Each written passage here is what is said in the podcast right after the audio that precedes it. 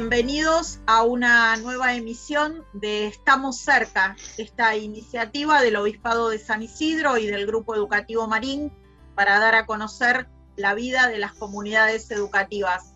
Hola, Padre Maxi, bienvenido a un nuevo programa. Muchas gracias, es un gusto estar de vuelta con todos aquellos que nos escuchan. Y hoy nos vamos a dedicar a la comunicación, estamos cercanos al Día del Periodista, vamos a poner de manifiesto el ejemplo y el trabajo de los comunicadores que en tiempos de pandemia y en nuestras instituciones educativas han cobrado tanta importancia, ¿no? Muchas veces en nuestras escuelas, nuestras familias, nuestros alumnos, bueno, claramente van como escuchando, tomando información para poder justamente, bueno, tomar buenas decisiones. Así que vamos a acompañar este programa eh, homenajeando a los periodistas y también profundizando sobre su rol y las comunicaciones en este tiempo.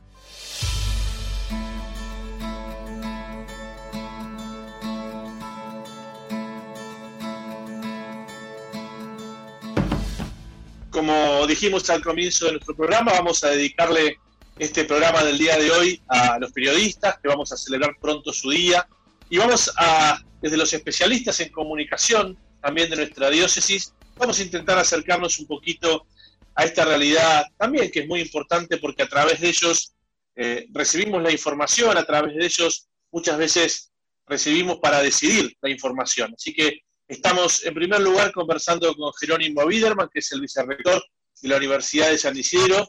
Jerónimo, una alegría tenerte una vez más en nuestro programa. Hola Maxi, bueno, muchas gracias a ustedes por la invitación. Hola Cecilia, hola Nacho, bueno, gracias a todos. La verdad, un gusto estar eh, otra vez con ustedes. Qué bueno, y para comenzar te pedimos en este, en este intercambio, Jerónimo, quizá poder hacer una evaluación para vos de tu expertise del rol del periodismo y de los comunicadores en este, en este tiempo de pandemia que ya lleva un año y medio y que nosotros también venimos acompañando desde nuestras instituciones educativas. Bueno, eh, la impresión que me da eh, es que el periodismo profesional argentino tuvo dos etapas eh, en, lo que podemos denominar el tiempo de pandemia. La primera etapa, que fue la del impacto inicial, creo que eso nos pasó en definitiva a todos como ciudadanos, eh, si lo pudiéramos de alguna manera eh, eh, poner la línea de tiempo, desde que se decretó el primer aislamiento, ¿se acuerdan? La primera cuarentena súper estricta que no volaba una pluma en la calle. Yo creo que hasta alrededor del mes de mayo, junio del año pasado, del año 2020. Ahí hubo una, una etapa, me parece, en donde el periodismo argentino a ambos lados de la denominada grieta que tanto hablamos en términos políticos y que existe también en el mundo del periodismo, pareció haber quedado atrás, se construyeron puentes, fue, se dio aquello, se acuerdan de todas las, de, las tapas de todos los diarios diciendo al virus lo derrotamos entre todos, un poco emulando lo que había ocurrido en Europa, y además ocurrió algo muy interesante, y es que el público volvió de alguna manera a los medios tradicionales. Se había ido yendo en el último tiempo a las redes sociales, a, especialmente Twitter, eh, eh, eh, absorbió una gran cantidad del flujo informativo, pero apenas estalló la pandemia y todos tuvimos miedo, ¿a dónde fuimos a buscar la información? A los medios tradicionales. Una vez que empezó a agrietarse nuevamente la situación política, esto retornó al ámbito de los medios de comunicación. Y a partir de ese momento, yo diría que el periodismo profesional argentino volvió a quedar atrapado entre lo que podríamos denominar un, sector más bien volcado a, defender las acciones eh, en el manejo de la pandemia de las distintas administraciones eh, públicas y otro sector más crítico, más, más de, alguna manera señalatorio de todo lo que se podía hacer y no se estaba haciendo. Así terminamos el año pasado. Me parece que este año las pasiones están una vez más exacerbadas y, y, como ciudadanos o, como analistas del mundo de la comunicación, me parece que nos cuesta vislumbrar eh, cuando estamos eh, escuchando o cuando estamos leyendo información eh, atada a los principios básicos de la profesión periodística o cuando estamos participando como público de una disputa que no es la nuestra, ¿no? ¿Cómo es posible que eh, donde eh, ante el mismo hecho pueda esto verse como una gestión eh, de la pandemia deficitaria, una gestión en donde se podía vacunar y no se vacunó, una gestión en donde podían hacerse muchos más testeos de lo que se hicieron, no se hicieron. El hecho es el mismo de, eh, eh, un lado se lo, plantea como, una gestión muy fracasada, muy deficitaria, y desde otro sector del periodismo como, como, algo muy exitoso. Me parece que la gran mayoría de los ciudadanos queda atrapado en esa grieta. Me parece que es tiempo que el periodismo profesional en ese sentido reflexione, recupere sus principios básicos y comience a desagrietarse para ser lo que tiene que ser, un servicio a la ciudadanía. Ese es el rol central del periodismo en una sociedad democrática. Jerónimo, vos, vos hablaste del buen oficio del, periodista, del, del, buen oficio del comunicador, y nosotros estamos insertos en comunidades educativas. Este programa está destinado fundamentalmente a, a las comunidades educativas de nuestra diócesis y estamos atravesados por información, en este caso respecto de la pandemia, infinidad de cuestiones informativas, a veces hasta contradictorias entre sí o que no llegamos a procesar una etapa de la información o una capa de información y ya viene otra. Y en ese sentido, desde tu rol de periodista y de comunicador, ¿cuáles crees que son eh, las coordenadas que tendríamos que usar las instituciones educativas para leer esta información, siempre con este, con este telón de fondo, ¿no? El buen oficio del, del periodista al servicio de la verdad y al servicio de la toma de decisiones. Bien, a mí me parece, en primera medida, eh, como comunidades educativas, eh, manejarnos exclusivamente con información oficial en términos de datos, ¿no? Eso es importante, recuperar la idea de la comunicación de datos, ¿no? O sea, todo lo que podamos tener como dato preciso, como dato duro, como dato incuestionable, ese tiene que ser nuestro insumo eh, este, preferencial a la hora de estructurar, a su vez, nuestra propia comunicación puertas adentro de las comunidades educativas, los datos duros. En segundo lugar, me parece no dejarnos llevar por análisis futuristas, por rumores o por, eh, como nos pasara a todos, ¿no? Eh, habiendo medidas que duran dos semanas, nueve días, estamos, a partir del día, yo te diría, a, partir de que pasa la mitad del plazo para que se venzan las medidas, empezamos todos a especular con qué pasará. Eh, me parece que eh, el, peor de los, de los errores que podemos cometer es tomar decisiones y comunicarlas a nuestras eh, comunidades educativas antes de que se tomen las medidas, antes de tener eh, los papeles arriba de la mesa, porque eh, lo que nos ocurre, como a, todos, eh, como a cualquier ciudadano, es que estamos ansiosos ante una situación que queremos que se termine, estamos desesperados para que se termine. Pero la realidad es que si tomamos medidas o tomamos decisiones y las comunicamos y luego tenemos que dar marcha atrás, la verdad que, por un lado, podemos perder credibilidad con nuestra propia comunidad educativa. Y segundo, vamos a generar mayor incertidumbre. Yo les cuento un hecho que nos pasó en la Universidad de San Isidro. Apenas se levantó el feriado, ¿se acuerdan del 24 de mayo? que iba a ser feriado y, de repente, creo que fue el miércoles de la semana anterior, dijeron, al final no es feriado. Comunicamos a los profesores y a los alumnos que el lunes 24 finalmente iba a haber clases eh, este, habituales. Dos días después tuvimos que decirle, bueno, Vieron que le dijimos que no, bueno, ahora sí. Uno podría decir, bueno, pero ellos leen los diarios, ya saben que no somos los responsables. Quizá ahí nos apresuramos. Tendríamos que haber esperado, me parece, a que hubiera una comunicación oficial respecto de ese feriado. Obviamente no hay una responsabilidad de la institución en ese sentido, pero me parece que más que nunca tenemos que esperar los datos eh, oficiales, las decisiones oficiales, y después, por último, me parece ser lo más clarificadores posible con nuestra comunidad educativa. Em, eh, hay una disputa también sobre los conceptos, si me parece que esto les pasará a ustedes a nivel medio, a nivel primaria, ¿no? Si, si hay, bueno, no hay clases, bueno, pero sí, son clases, pero son a distancia. ¿Son clases o no son clases? Eh, existe, a nosotros en la universidad se nos hace eh, trabajar con un concepto que es el de presencialidad virtualizada. Y eso nos lo cuestionan algunos docentes como si lo hubiéramos inventado nosotros el término, pero bueno, es importante en ese sentido clarificar cada uno de los conceptos y ser agentes en ese sentido de, comunicación sana para nuestras comunidades. Así que me parece, Ceci, ahí que, el, gran desafío que tenemos es, como comunidades educativas, hacer un curso aceleradísimo de comunicación. Eh, sí.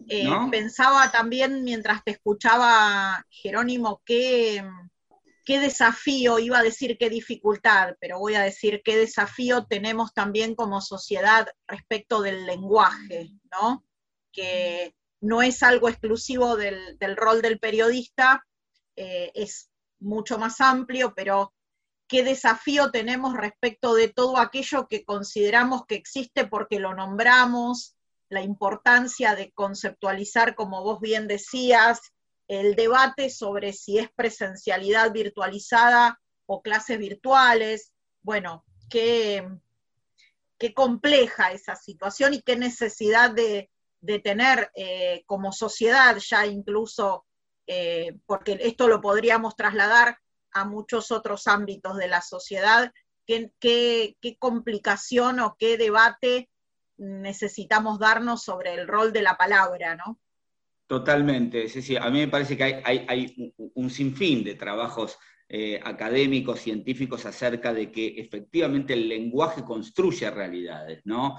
Y, esto, eh, y mucho más en sociedades en disputa, ¿no? Eh, hoy los conceptos vinculados a la educación están en disputa, ¿no? Y daría la impresión que no clarificar estos conceptos nos puede poner o más de un lado o más del otro, y mucho más cuando tratamos con otros seres humanos que también van a traer su mirada y también su mirada política sobre lo, sobre lo que nosotros estamos analizando. Y, también como, como, instituciones muchas veces nos pasa, como instituciones educativas, nos pasa que se nos reprocha de pronto, ¿cómo puede ser que no vuelvan a la presencialidad? Como si fueran las instituciones las que estuvieran en sus manos la posibilidad de hacerlo. Entonces me parece que ahí ser lo más claros en términos comunicativos, lo más directos eh, y lo más tratando de llevar la mayor certidumbre posible a los estudiantes, a las familias, etc. Creo que eso es lo mejor que podemos hacer. No crear falsas expectativas, eh, no dejarnos llevar cuando la bola empieza a crecer, ¿no? que a veces uno tiene la tentación muy rápido de salir a cortar, ¿no? Eh, y la verdad que a veces sale, intenta cortar un rumor,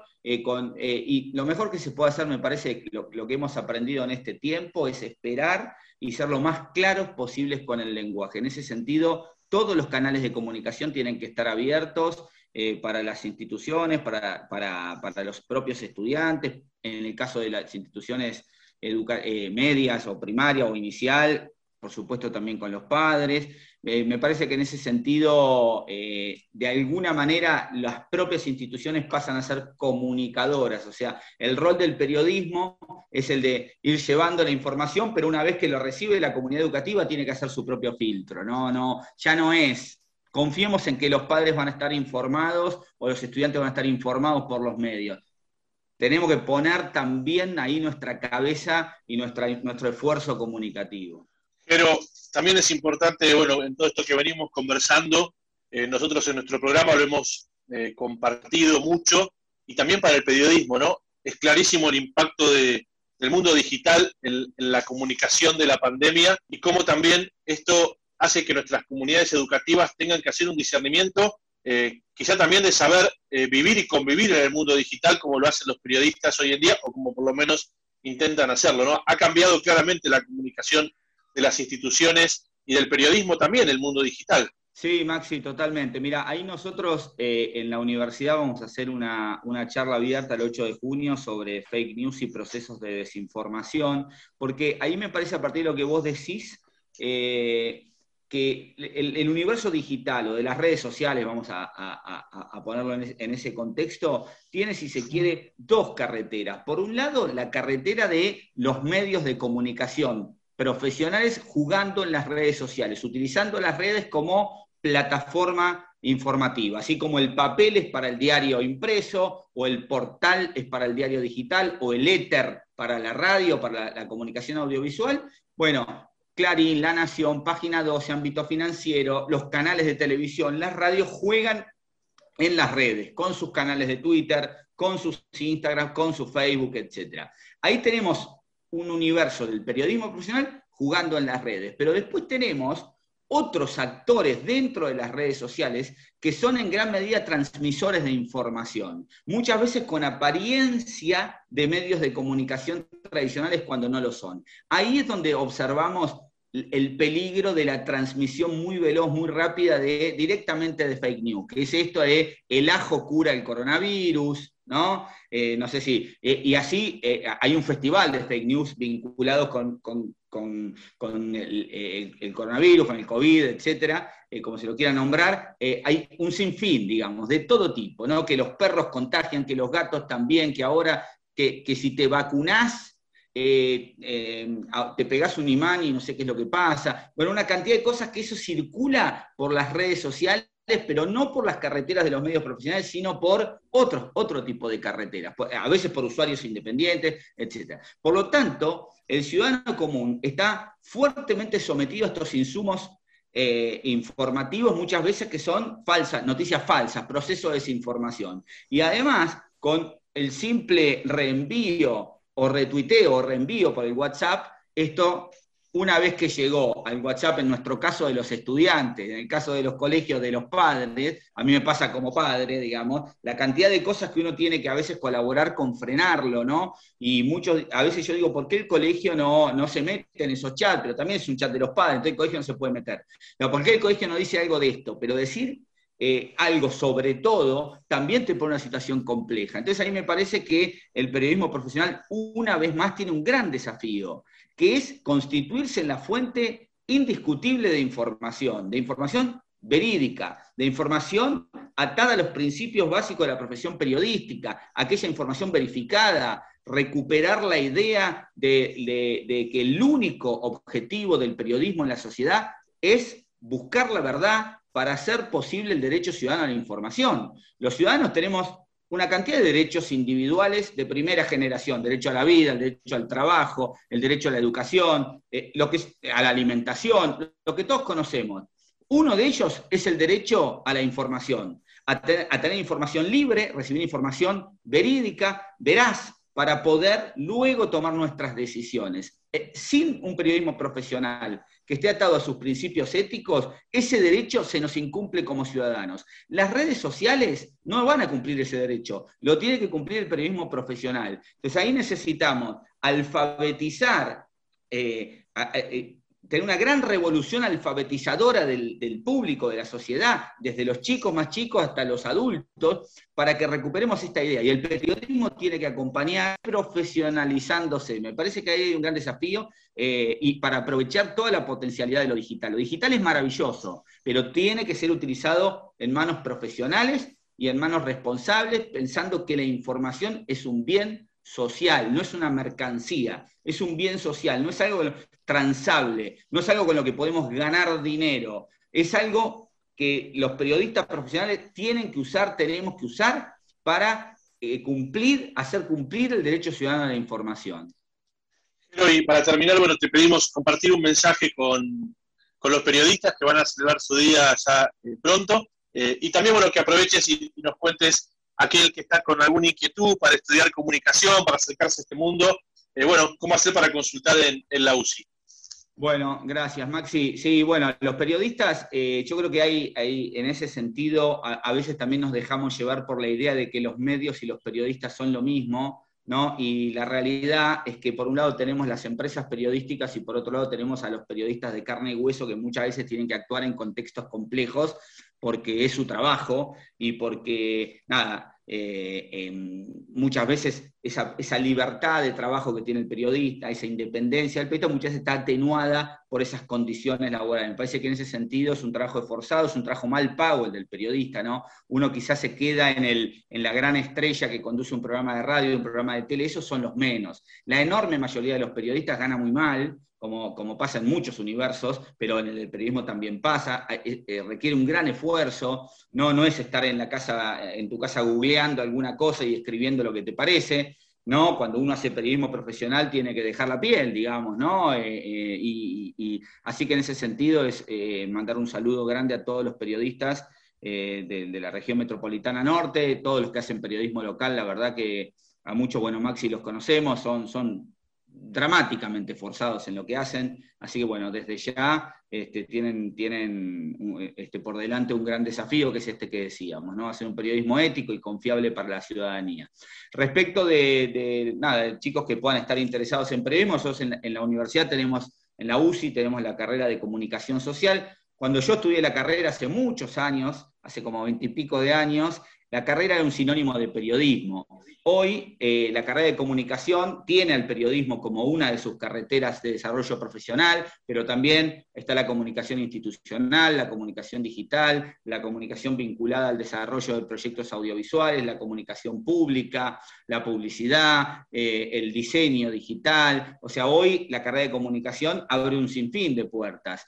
Eh, em, tenemos algunos de los chicos que se acercan a la carrera, se acercan soñando con ser periodistas, y la verdad que en mi caso particular, viniendo del periodismo, son a los que yo con más, entre comillas, cariño miro, porque digo, increíble que hoy en esta sociedad haya gente que diga, yo quiero ser, no comunicador, eso lo entiendo perfectamente porque es una salida laboral muy potente, quiero ser periodista. Ser periodista es soñar con cambiar el mundo, en definitiva, ¿no? Es soñar con hacer tu aporte desde la comunicación para cambiar el mundo. Y bueno, me parece que en ese sentido la universidad trata de, dar respuesta a esas inquietudes. Así que en ese, en ese caso, saben que pueden entrar a la página de la UCI, que es uci.edu.ar, y ahí, bueno, está la carrera de comunicación, están todos los datos, así que bueno, gracias por la oportunidad. Eh, Ceci, Maxi, Nacho, eh, para cualquier cosa ya saben que estamos toda la universidad y yo en particular a disposición. Gracias, Jerónimo, gracias por tu aporte, gracias por el, por el apasionamiento y por el enorme sentido de responsabilidad social con el que hablas de tu profesión de periodista y también un saludo grande a toda la universidad y gracias por la predisposición de siempre. Muchas gracias. Un abrazo a todos.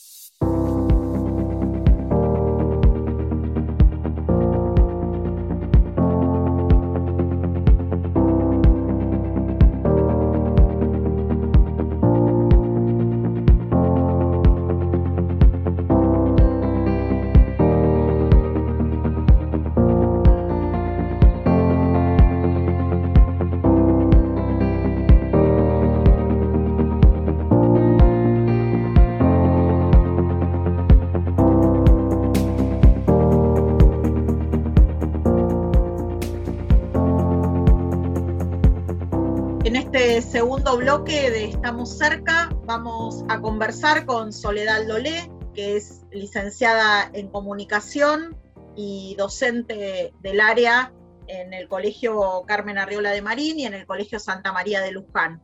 Hola Soledad, gracias por compartir este rato con nosotros. Hola Cecilia, muchas gracias por invitarme. Sole, estamos eh, en este programa conversando sobre el periodismo, sobre el rol del periodismo y el rol de los comunicadores. Y bueno, contanos eh, qué te llevó a, tomar la decisión de dedicarte al área de comunicación. Bueno, en realidad a mí me pasó que cuando yo terminé el colegio, eh, arranqué otra carrera, empecé psicología. Hice el CBC de psicología y cuando empecé la carrera no me gustó y ahí fue como un baldazo de agua fría, pues yo tenía como muy decidido eso y me di cuenta que no era lo mío. Y en realidad lo que a mí me, enganchó de la comunicación fue, pues yo no sabía bien qué era estudiar comunicación social.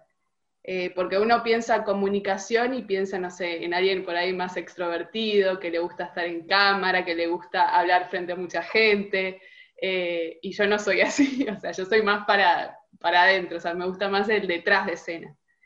Entonces me pasó que, eh, bueno, buscando carreras en ese momento, encontré en el programa de comunicación, yo eh, cursé en lo que era, eh, bueno, KS, antes la UCI, antes de ser la UCI, la carrera era de KS, ahí en, el Marín. Este, y bueno, encontré el programa de, de la carrera y vi que en realidad hay eh, un montón de cosas. Es tan amplia la carrera de comunicación y la comunicación en sí, que eso me permitía a mí buscar dentro de esa amplitud algo que me, que, bueno, que vaya conmigo, ¿no? Este, entonces, eh, al ver el programa descubrí esto, que no es solo el, que está adelante de la cámara o el que está, eh, no sé, el que, como decía recién, el, el, extrovertido, el que le gusta hablar y todo eso, sino hay, hay espacio para los que están detrás de, escena, ¿no? Este, entonces, bueno, eso fue lo, que, lo primero que, me llamó la atención cuando, cuando fui, eh, arranqué comunicación. Eh, pero después, más adelante, mucho más adelante, ya había terminado eh, la carrera, me di cuenta del tema de la docencia, porque también es como que pueden ir de la mano, pero no, o sea, es como que uno por ahí no, no, no sabe que siendo comunicadora social puede ser docente, también pasa eso. Eh, y bueno, después me enganché por ese lado, porque yo empecé a trabajar en el colegio, primero empecé como en la biblioteca nada más, y después eh, al estar en contacto con alumnos y todo, me di cuenta que, que, bueno, tenía un poco de...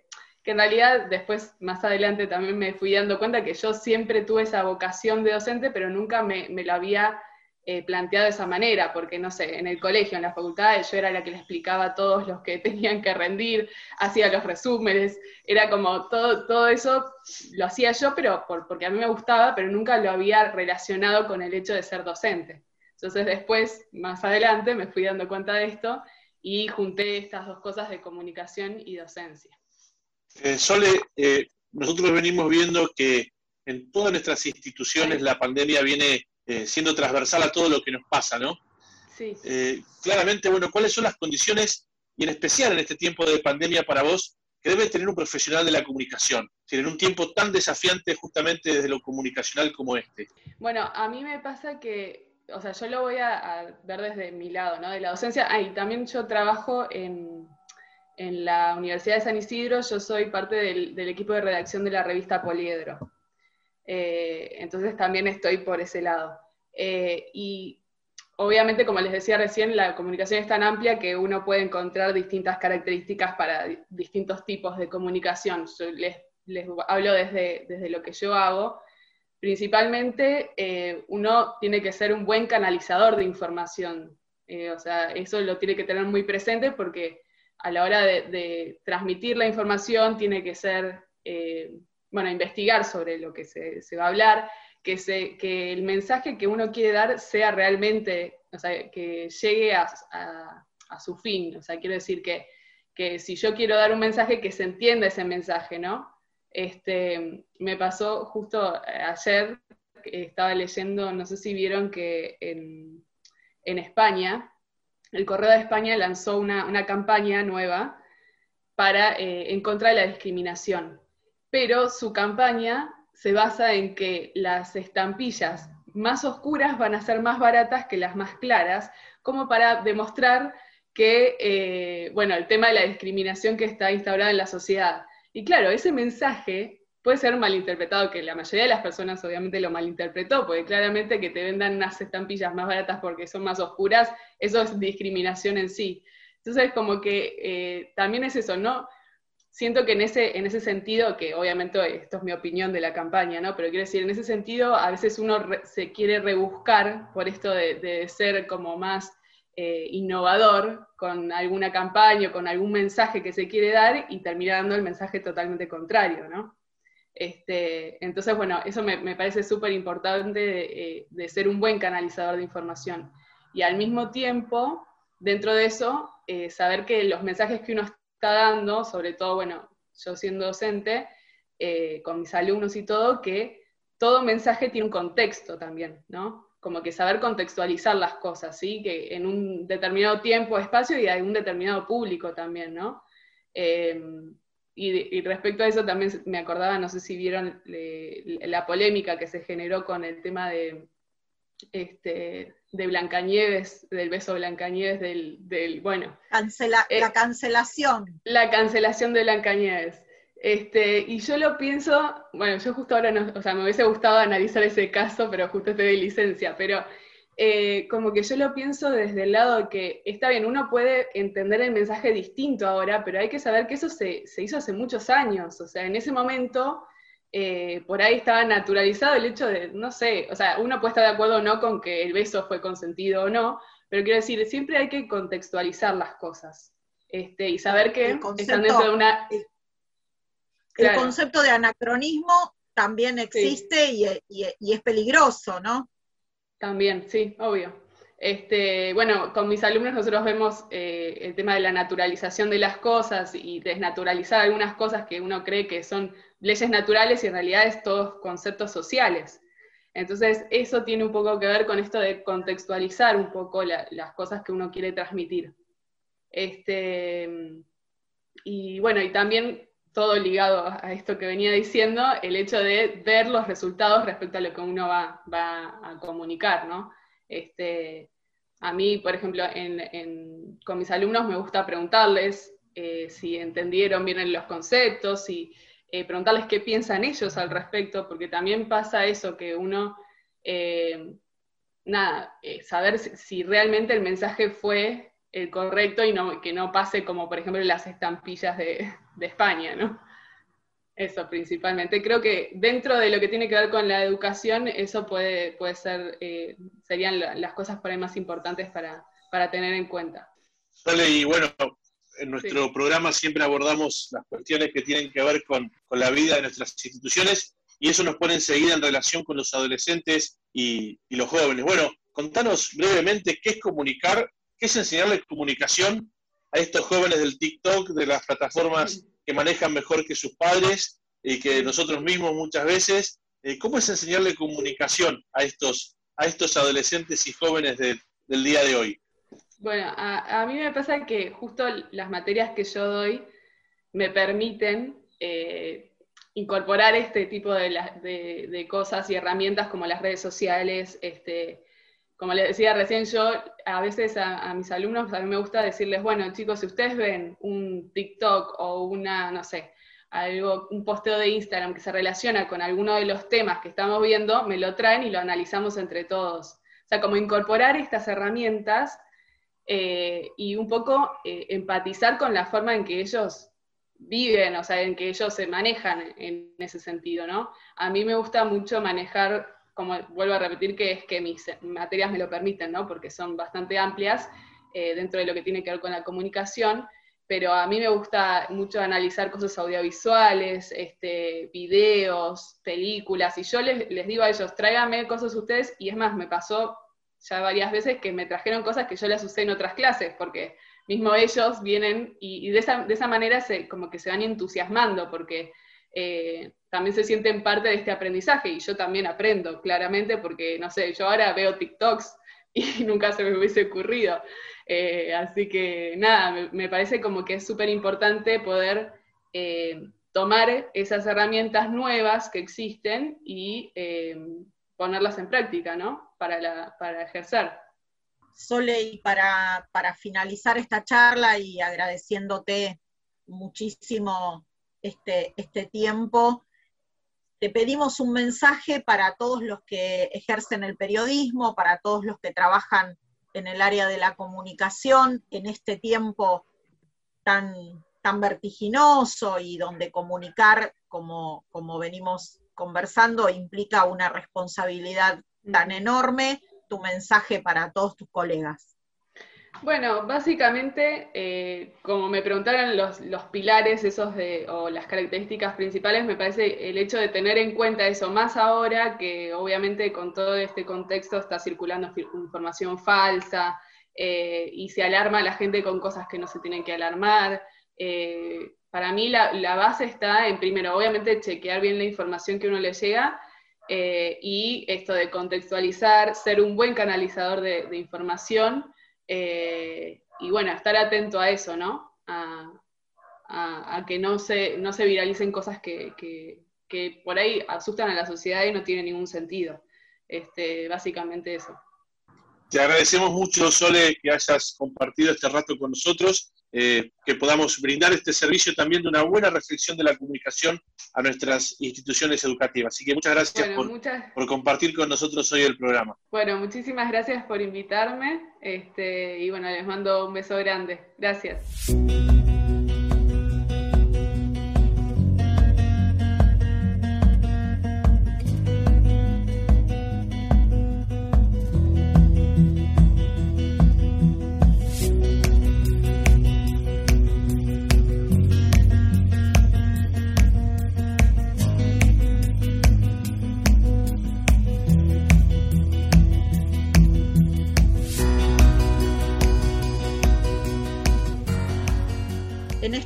Último bloque del programa de hoy contamos con la presencia de nuestro columnista estrella, Santiago Mutini, con su habitual columna desde el aula. Hola Santi, el aire de este programa es tuyo. Gracias como siempre por, por encontrarme en este programa. Y bueno, hoy, hoy venía a, tomar, a tocar algo que, que yo siempre traigo propuestas así, viejas, para hacer en casa también y, para trabajar desde el aula. Y esta se llama retomar viejos hábitos. Em, y cuando hablo de viejos hábitos, hablo, por ejemplo, de cenar todos juntos en la mesa, charlando, sin interacción de tecnología. Cuando hablo de viejos hábitos, hablo también de leer a nuestros hijos, nietos, sobrinos antes de ir a dormir.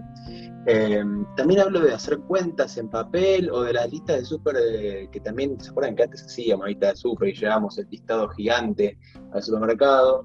También hablo de ver una película, ¿sí? Este, y por qué no jugar también un rato con nuestros hijos o pequeños que hay en la familia. Y seguro que estarán todos preguntándose qué tiene que ver eso, Santi, con lo que pasa dentro del aula. ¿Por qué lo estás trayendo esta columna? Y esto se da porque lo que pasa en casa repercute un montón adentro del aula. Por ejemplo, cuando hablaba yo de compartir la mesa, de compartir momentos en familia, películas, lectura, estamos hablando de que estamos practicando la habilidad de la escucha, ¿no? Y en el aula eso cuesta un montón. Los que están ahora desde casa con el Meet o con el Zoom o con lo que sea, escucharán los gritos de los chicos por todos lados que están desesperados por hablar y nosotros en el aula nos pasaba lo mismo, que se cortaban entre ellos, pero eh, no de maldad, sino porque no saben escuchar. Saben oír, que es distinto, pero no escuchar al compañero. Escuchar significa comprensión, esperarlo, entender lo que el otro dice.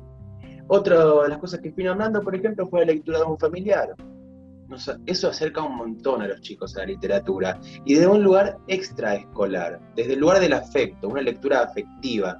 Yo lo hago cortito, pero me acuerdo que mi papá me contaba siempre una historia, me contaba siempre la misma historia que él había inventado de una selva, de un chico, que esto, que el otro. Yo me imaginaba el mundo, cada vez que entraba a esa historia yo me imaginaba mi propia aventura que iba sucediendo y es el día de hoy que lo recuerdo. Entonces esas cosas quedan en el alma, en el corazón, nos atraen, nos llevan hacia la lectura. Y después en el otro caso pago que di, el de las cuentas o las listas súper escritas, o por ejemplo, ¿se acuerdan cuando teníamos el teléfono de línea? Obviamente, con el cablecito, todo, y al lado había un papelito y un lápiz. Y ahí escribíamos el número de Martita, de la tía no sé cuánto, y dibujitos, que esto, que el otro. Bueno, todas esas cosas que dejamos de hacer, ¿sí? pero que, las recordamos con mucho cariño, tenían un sentido, ¿no? En sentido, de este caso de papelito de la lista es eh, encontrarle el significado a la escritura en el día a día, fuera del aula. En el aula recreamos lo que puede pasar en la sociedad, eh, para qué sirve escribir cuando, cuando vamos a hacer las copias, que esto que otro, pero que los chicos lo vean en práctica, que lo vean por un familiar, por alguien cercano, por alguien que ellos quieren mucho, suma un montonazo a la hora del trabajo en el aula. Vamos creando hábitos y eso es genial, hacerlo desde casa y más hoy en día. Así que bueno, esta pequeña propuesta para, para poder trabajar desde casa con la familia y con los chicos. Te agradecemos, Santi, una vez más tu participación en nuestro programa. Gracias por traernos estas ideas que nos refrescan no solamente los hábitos, sino me parece también un modo de poder seguir transitando este tiempo tan difícil en familia, poniendo la mirada también en los adolescentes, en los jóvenes y en los niños. Así que agradecemos mucho una vez más, Santi, que estés con nosotros. Muchas gracias a ustedes, como siempre.